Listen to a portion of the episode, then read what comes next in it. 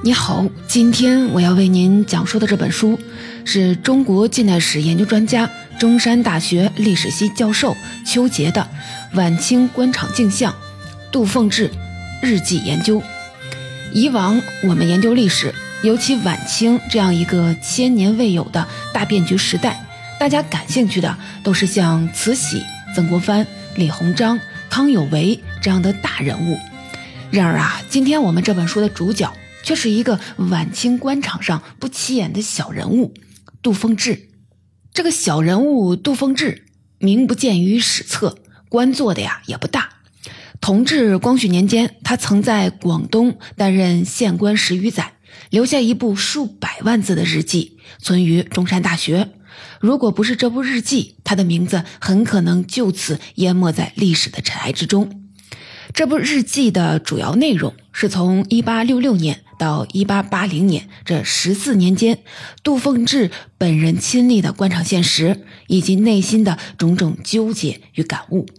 这些记载不仅细节详实，而且由于日记本身的私密性质。可信度高，整部作品如同是一面镜子，照出晚清广东官场与基层社会的百态，也给了今天的我们一个从近处、细微处观察中国传统政治运作框架与规律的生动样本。本书的作者邱杰，则是花费了大约二十年的时间，把这部内容丰富浩大的私人记录加以仔细的阅读研究。最终写成了这本书。在这本书当中，邱杰教授不仅盘点了日记主人杜凤至的早年生平和他在广东长达十几年的宦海沉浮，也见微知著，对于中国传统官僚政治，尤其是中国古代地方基层组织的职能与弊端，进行了精要总结。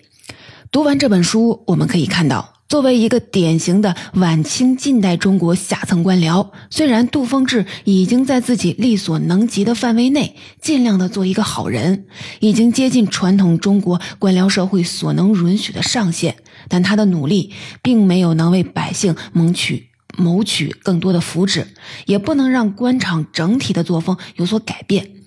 相隔一百五十年后，我们从杜凤至日记的字里行间，依旧还能感到他那种深深的困惑和无奈，同时也可以深切的感到当时的中国对于一场翻天覆地的现代化革命的需求是多么的迫切。接下来呢，我就分成两个部分来为您讲解这本书。第一部分，我们首先呢回顾一下杜凤至在上任前的人生经历，带大家领略下晚清科举与官僚选拔的残酷内卷滋生的种种弊端。在第二部分，我将从日常职能、人际关系网以及寻租敛财这三个侧面，来为您讲述杜凤至在晚清时代广东官场上的经历与奇奇遇。带你领略晚清时代广东官场上的人生百态。一八六六年，同治五年四月初五，天刚蒙蒙亮，十个即将前往外地赴任的地方官就来到了位于北京紫禁城文化殿附近的内阁。这是清代地方官出京上任前的必要的流程，叫做验放。十个人逐一上前，对着主持的朝廷要员报出自己的姓名、籍贯。年龄，主持的上级官员点点头，就算完事儿了。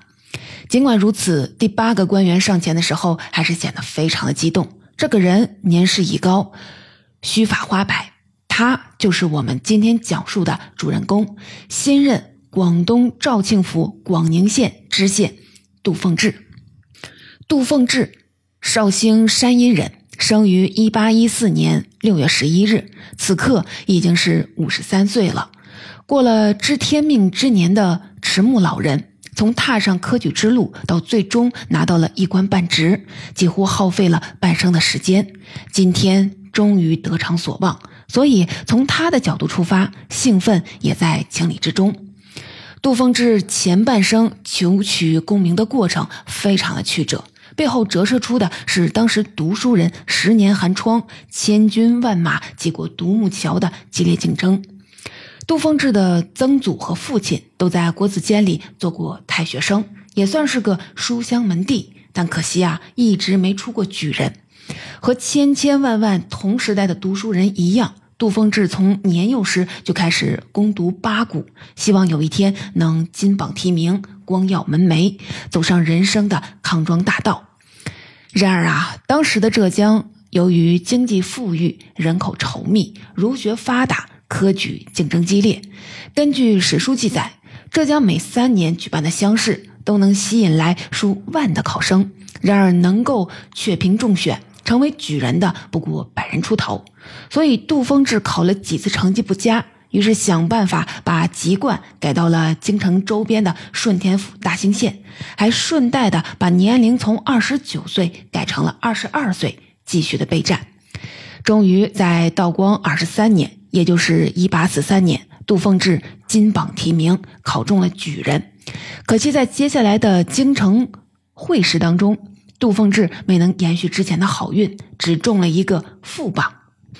什么叫做副榜呢？清代科举的会试，每次录取一百到三百名举人，被称为甲榜。头三名就是大家熟悉的状元、榜眼、探花，其他的就被称为进士。然而啊，还有一些考生，他们的成绩和甲榜最后几名的成绩差不多，就因为一条无情的分数红线被隔绝在了甲榜之外。于是朝廷为了体恤他们，给他们再设立了一个副榜。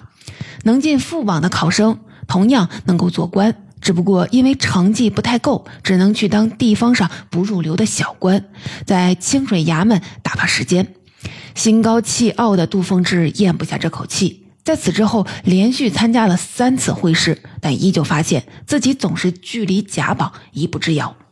怎么办呢？杜凤志仔细研究清政府的科举政策，发现自己解锁了一项成就，叫拣选。这个规定简单来说就是，三次会试没有进甲榜的举人就可以参加拣选，朝廷可以直接的给予授予官职。当然了，你得等。品级也不会太高，充其量啊六品当个县令。这里要解释一句，一般人提到县令，脑子里浮现的概念都是七品芝麻官。但清代规定，一些比较重要的县，比如说北京附近的大兴、宛平县的县令，品级可以到六品。不过呢，即使这样，杜丰志也发现自己前面的人太多了。大清朝的疆域内一共有一千五百多个县级衙门。每年的出缺率大概在百百分之二到三，所以每年空出来的县级官职大概在三十到四十个之间。类似杜丰志这样三次会试无法进入甲榜的陈年老举人有多少呢？三四百个，录取比例是一比十。有人要问了，那杜丰志大概要等多长时间呢？说不好，历史最高纪录是乾隆年间的一位举人，从中举到上任，足足啊等了三十年。杜凤志掐指一算，自己今年已经四十二岁了，留给自己的时间不多了。况且京城物价昂贵，自己平时又只能在别的官员家里当私塾先生或者是幕僚，每月收入啊极为有限，最低的时候每月收入折合白银不过是一两多。日子啊，过得十分窘迫。到了这个地步，杜凤芝一咬牙，做出了一个决定：氪金买官。此时呢，清朝面临内忧外患，同时在镇压南方的太平天国和北方的捻军起义，劳师弥饷，国库空虚。为了筹措军费，不得不打开后门卖官鬻爵。于是啊，在同治二年，杜丰之把多年积蓄倾囊拿出，买了一个豪华的大礼包。这个礼包能干什么呢？简单来说，就是能让杜丰志在排队候选的时候走 VIP 通道，插到其他的候选人前面去，而且保证能拿到六品知县这种有实权、有油水可捞的职位。那么，杜丰志到底会被派到哪里做官呢？为了公平起见，清朝规定，地方官的上任地由吏部主持的公开抽签来决定。对于杜丰志这样的新官来说，如果能去经济发达、富裕、人口稠密的山东、广东是上上之选；而如果不幸的被派到了落后、贫瘠、民风彪悍的四西，也就是陕西、山西、广西、江西，则如同抽到了下下签。此时啊，杜丰志时来运转，上选之地广东居然一下子空出了五个知县官缺。于是，当年三月二十五日，杜凤志志得意满，来到吏部抽签。结果，杜凤志是一发入魂，抽中了富饶的鱼米之乡——广东肇庆府广宁县。现在，让我们回到咱们开头提到的时刻，也就是同治五年四月初五，即将前往紫禁城参加宴放的杜凤至，兴奋的夜不能寐。于是啊，他做出了一个重大的决定，从这一天开始写日记，而这一写就是十几年，最终变成了厚厚的四十一本、几百万字的鸿篇巨著。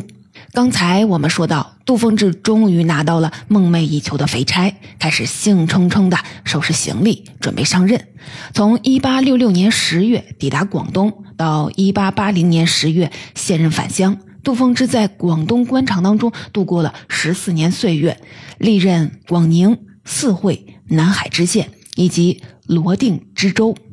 那么，杜凤至面对的广东官场和地方社会是什么样子呢？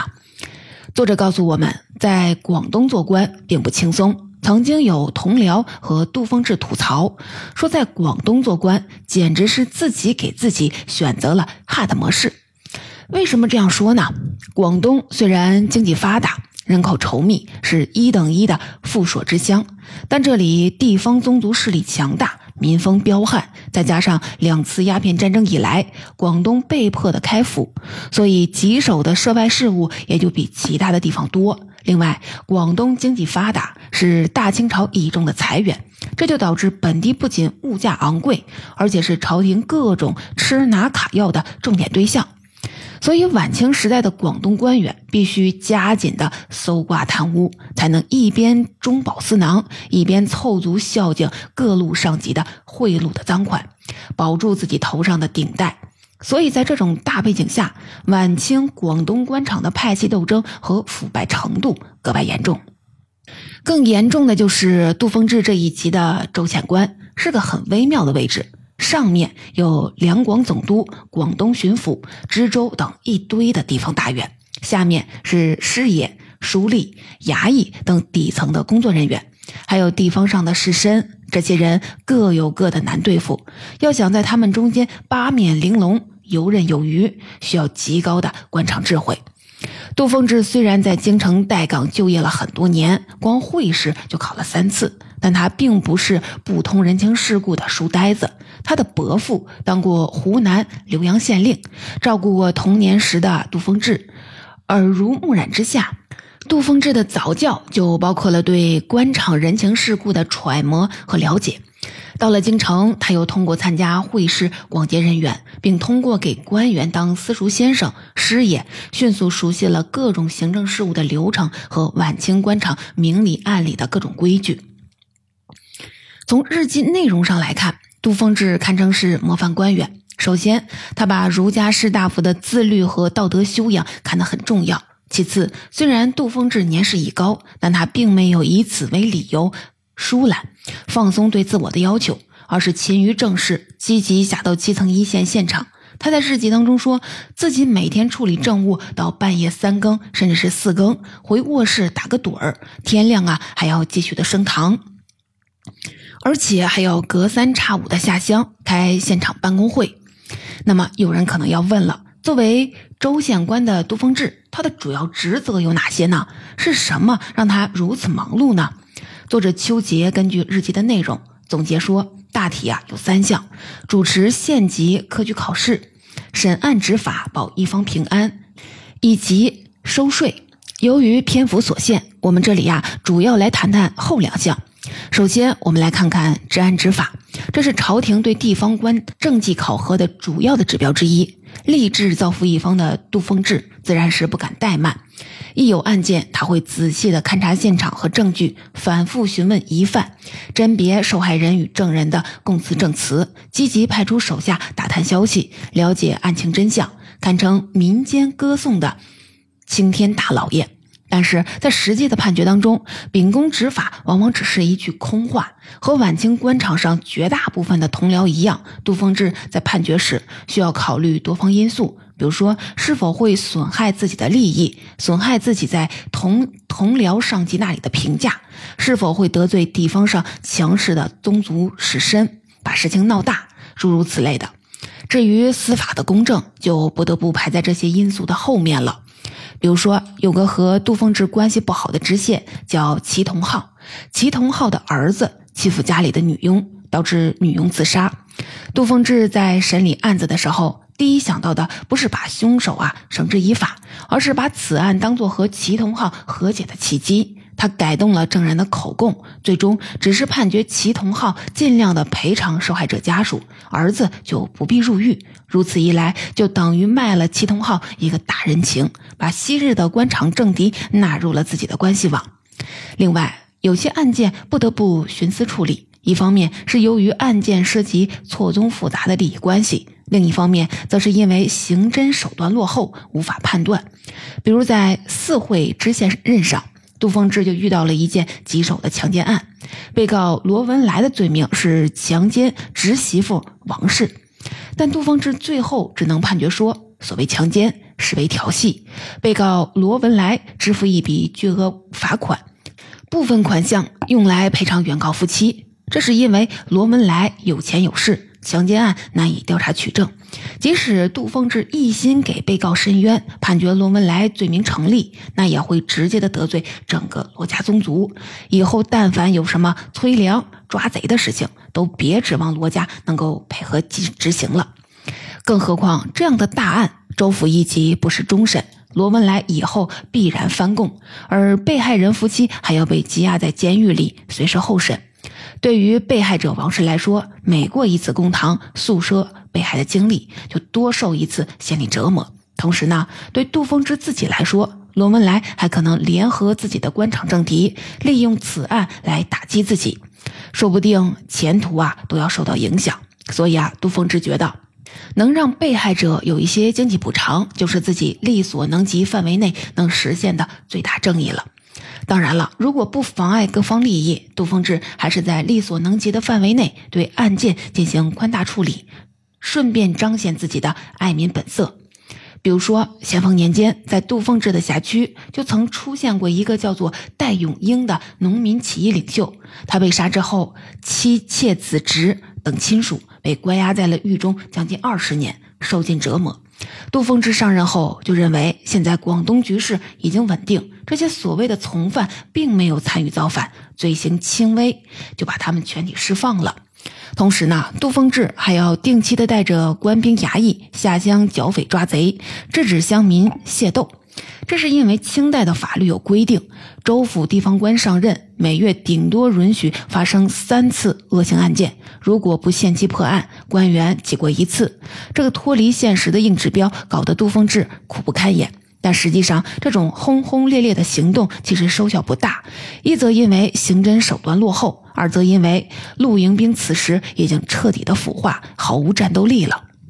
书里说了，有一次杜凤志要求陆营兵。参将邓安邦出兵，一起下乡剿匪。邓安邦居然说天气太热，等凉爽了再去不迟，一拖就是两三个月。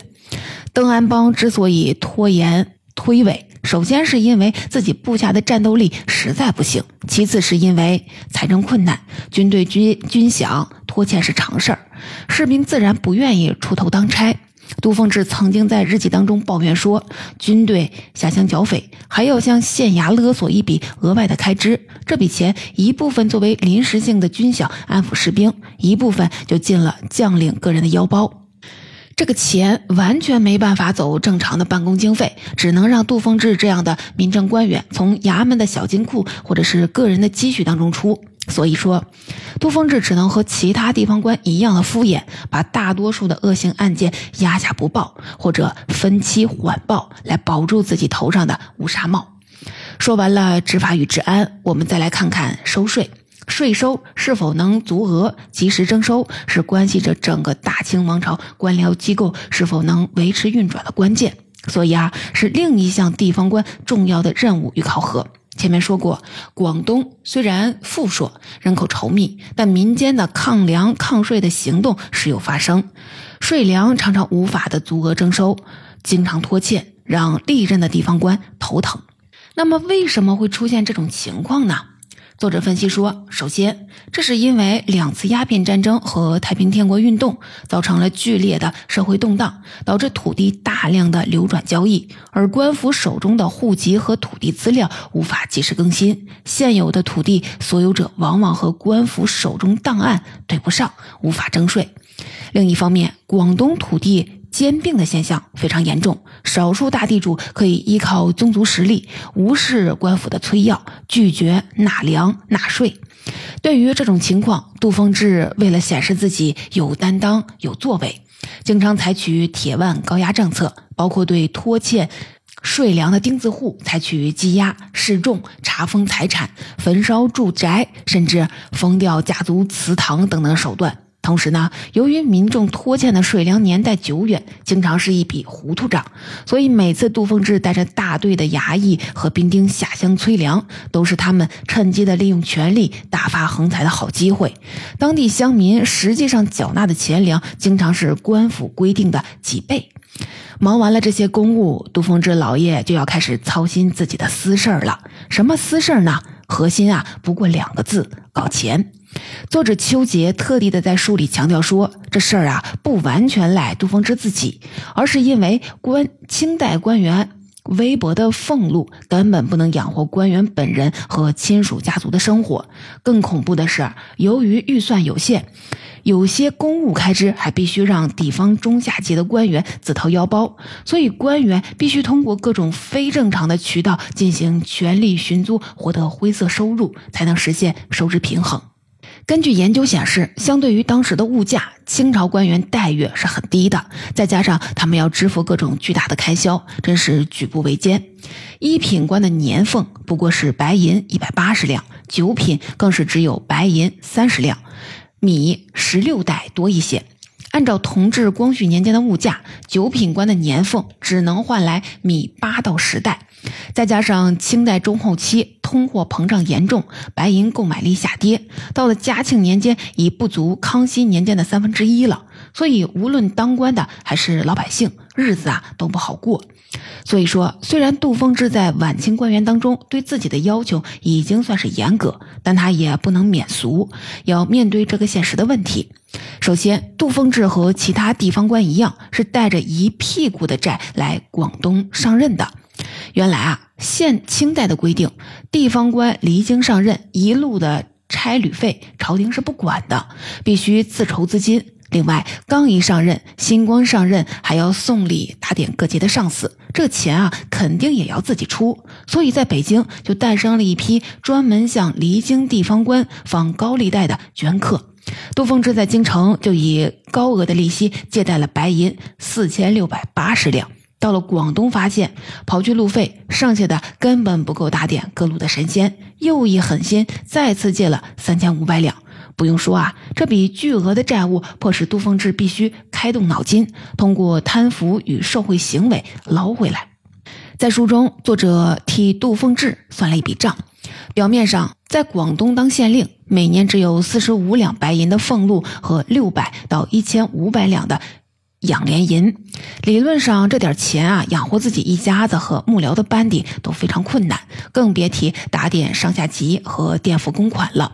不过卸任后，杜丰志从广东带回家乡的财产至少值白银四万五千两，按照购买力，相当于今天的五百一十三万美元。可以说，十四年任职州县官，让他积累了大量的财富。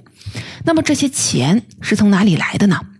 在富裕的广东当官，杜凤之捞钱的路径可以说极为丰富。刚才我们提过，主持科举是州县官的主要职责，存在极大的权力寻租空间。在一八七四年罗定州举办的考试的时候，有个武官叫黄天元来贿赂杜凤志，要求他照顾自己参加参加考试的堂弟黄勋元，并且要求一定得进前十名。杜丰之不敢得罪这位实权派的同僚，收了贿赂。他一看卷子啊，感觉实在是文理不通，于是只给黄勋元定了一个头图，也就是前五十名。对于这个结果，杜丰之感觉就算很对得起其他考生和自己的良心了。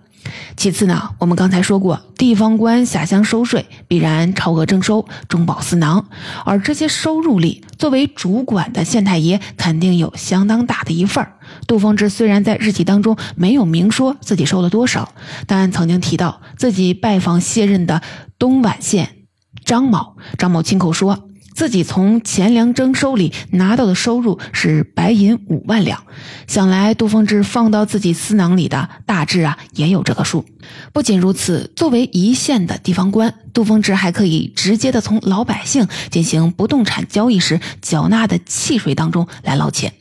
然后呢，手下的各级衙门官员都会向县太爷定时的送礼，感谢上司给自己这份差事。另外啊，地方上一些利润高的大企业。比如说矿山、商号、当铺也会定期的拿钱来孝敬。同时呢，农村里的士绅为了感谢杜凤志施政有方、造福乡里，也会送上价值不菲的红包。当然了，以清正廉明自我标榜的杜凤志，经常会象征性的只收取一部分。看到这里啊，有人要问了：晚清时代贪污受贿，如果被官场上的对头抓住了把柄？怎么办呢？对于这个隐患，经验丰富的杜凤志早有准备。和其他官员一样，杜凤志非常的注重编织以自己为中心的官场关系网，这也是他除了处理公务之外耗费精力最多的一件事儿。首先，杜凤志在京城候选多年，通过各种渠道结交了很多官僚。比如说，曾经在户部、工部等要害衙门做过侍郎的晚清名臣潘祖荫，还有一起考过会试，后来进了翰林院的周兴玉、杨庆林等等。其中，潘祖荫曾经是会试的考官，按照清代科举和官场的规则，潘杜两人。这就有了师生之谊，并且为杜丰志最终顺利补缺外放广东出过一份力。杨庆林后来当上了广东布政使，也就是广东省的最高司法长官。出于旧日的情分，他对杜丰志是照顾有加。而周兴玉呢，虽然在翰林院待了很长的一段时间，没有什么实权，但他有一个才子的人设，交友广泛，是晚清京城官场里有名的。包打听信息集散中心。于是啊，周兴玉定期把这些关键的信息通过信件和杜丰志共享。你看啊，杜丰志在京城一边等候官缺，一边有条不紊的在朝廷各个的要害部门都建立了自己的关系和眼线。到了广东做官之后，这种朝中有人的背景就成了杜丰志的独特优势。就连他的上司官员想要在京城办点什么事儿，都会来求杜丰志。同时呢，在广东，杜丰志也积极的在领导上司里物色保护伞，比如说广东学政杜廉。杜廉是杜丰志的远亲，还是杜丰志早年求学时的老师，而他担任的学政是主持地方科举、管理教育的一把手，而且是皇帝直接派到地方的钦差，地位仅次于总督、巡抚和将军。在巴结上司、维系感情方面，杜丰志可谓是尽心尽力。每逢节日、寿诞、升迁等等喜事，杜丰志也会收到同僚的贺礼。当然了，这种时候必须要有来有往。作者举例说，同治十一年，也就是一八七二年，两广总督瑞麟过生日，杜丰志就置办了一份厚礼，包括大红玛瑙朝珠、翡翠扳指等等，总价值达到了三千两白银。有了这些关系的加持保护，杜凤志在广东官场里沉浮十四年，虽然有过小起落和挫折，但大体上还算顺风顺水。透过这些记载，我们可以看到一种奇妙的悖论：一方面，各级官员非常的繁忙，但一方面行政效率又非常的差。归根结底，是因为官员大部分的时间都用在了维系关系的礼仪性拜访、应酬上。至于还能剩下多少时间处理公务，那就只有天知道了。但是啊，仅仅处理好和上司同僚的关系就够了吗？并不是。杜凤芝的日记当中给我们揭露了一个出乎意料的真相，那就是晚清基层地方官同时在受上司和下级的夹板气，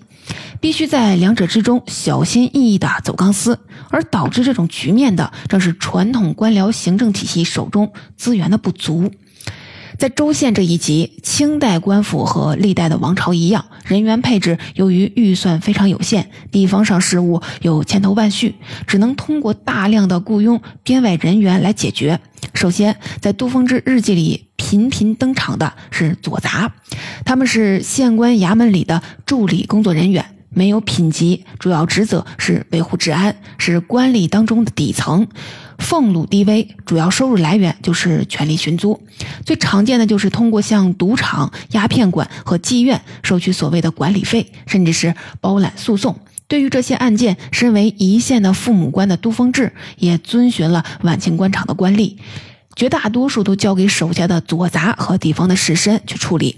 由于左杂是官府许多具体行政事务的执行者，不可或缺，所以官员对他们的所作所为只能睁一只眼闭一只眼，不予深究。杜丰志在日记里甚至记载了一个荒诞的案件：有一个名字叫做王光照的作诈。居然在广东布政使邓廷南的衙门前公开聚赌，还拿刀砍伤了前来要求兑现的赌客，气得邓廷南责令杜凤志立刻惩治，但杜凤志只能要求王光照三天之内把自己的赌档移走，否则啊就把他的差事和科举功名拿掉，也没办法做出进一步的处置了。在左杂之外，每个地方官的衙门里还有一个特别的团体——木客，也就是我们在各种古装的影视剧里看到的师爷。从今天的角度看，木客是精通财务会计、法律程序、公文起草等等行政事务的专业人士，大多是科举考试当中的失意者。杜凤芝当了南海知县之后，一口气聘请了七位事业当中的大牌，每年光工资开支就超过了白银六千两。这些大牌师爷，一方面能够处理公务，减轻杜凤芝的工作负担；一方面也能利用自己独特的人脉网络，帮助他排忧解难。比如说，杜丰志和上司之间关系出现了裂痕，或者做了一些违规的暗箱操作，就可以通过自己和上司两边事业之间的秘密联络渠道进行游说和沟通。在这些大牌事业的下面，还有一些小事业的编制。杜丰志啊，就不客气的把自己的亲属，比如说儿子杜子荣、女婿陶志焕也请了过来，这也从侧面体现了晚清地方官府权力私有化的严重性。在左杂事业下面，就是大清帝国权力机构的最底层的员工衙役，破案抓贼、传讯犯人等等脏活累活都要靠他们。根据规定，广宁县下的三班衙役定额为七十八人。但是众所周知，维持广宁这样一个面积两千四百平方公里、人口超过二十万大县的治安，七十八个衙役肯定是杯水车薪。所以杜凤志和其他的地方官一样，只能默许衙役班头招募大批的编制外临时工、临时工来凑数，称为帮役或者是伙伴。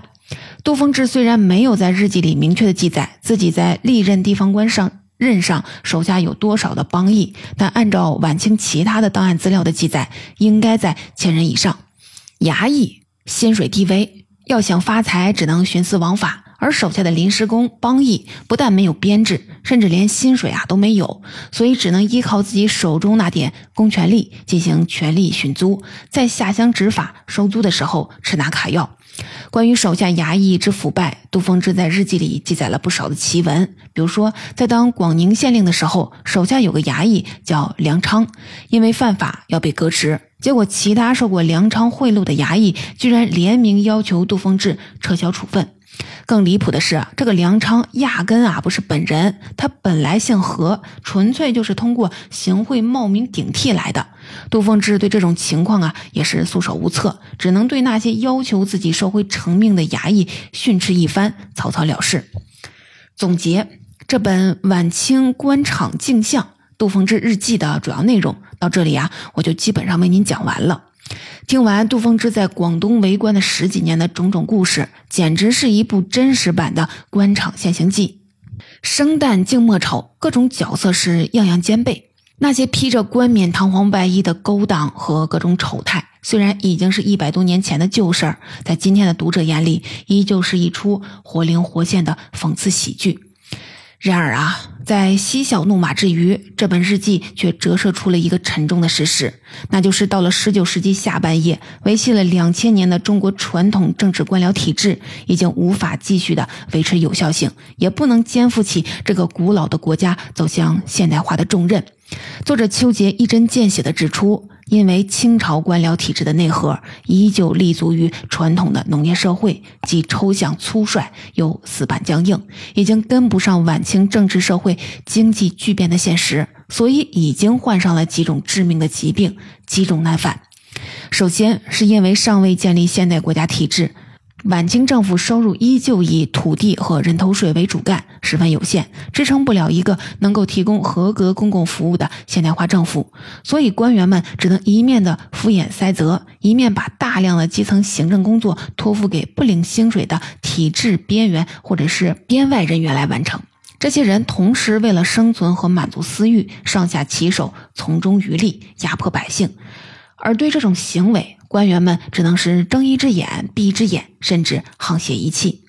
其次呢，由于缺乏近代化的法律制度与资源，千千万万像杜丰志这类这样的基层官员，无力的解决民间层出不穷的诉讼与纠纷，所以只能根据抽象的儒家道德原则和诉讼双方的社会地位进行审理和调解，力图大事化小，小事化了，司法正义无从谈起。最后呢，也就是最严重的一点，就是由于以上的种种问题，让晚清官场实际上的运作规则、运作规则和明面上的制度与道德规范大大相径庭。说白了呀，官员们所谓的核心利益，就是利用权力寻租满足私利，贿赂蒙蔽上级，来保住自己的官位。真正决定整个晚清官僚机构运作的，就是这一套官员全体都心照不宣的潜规则。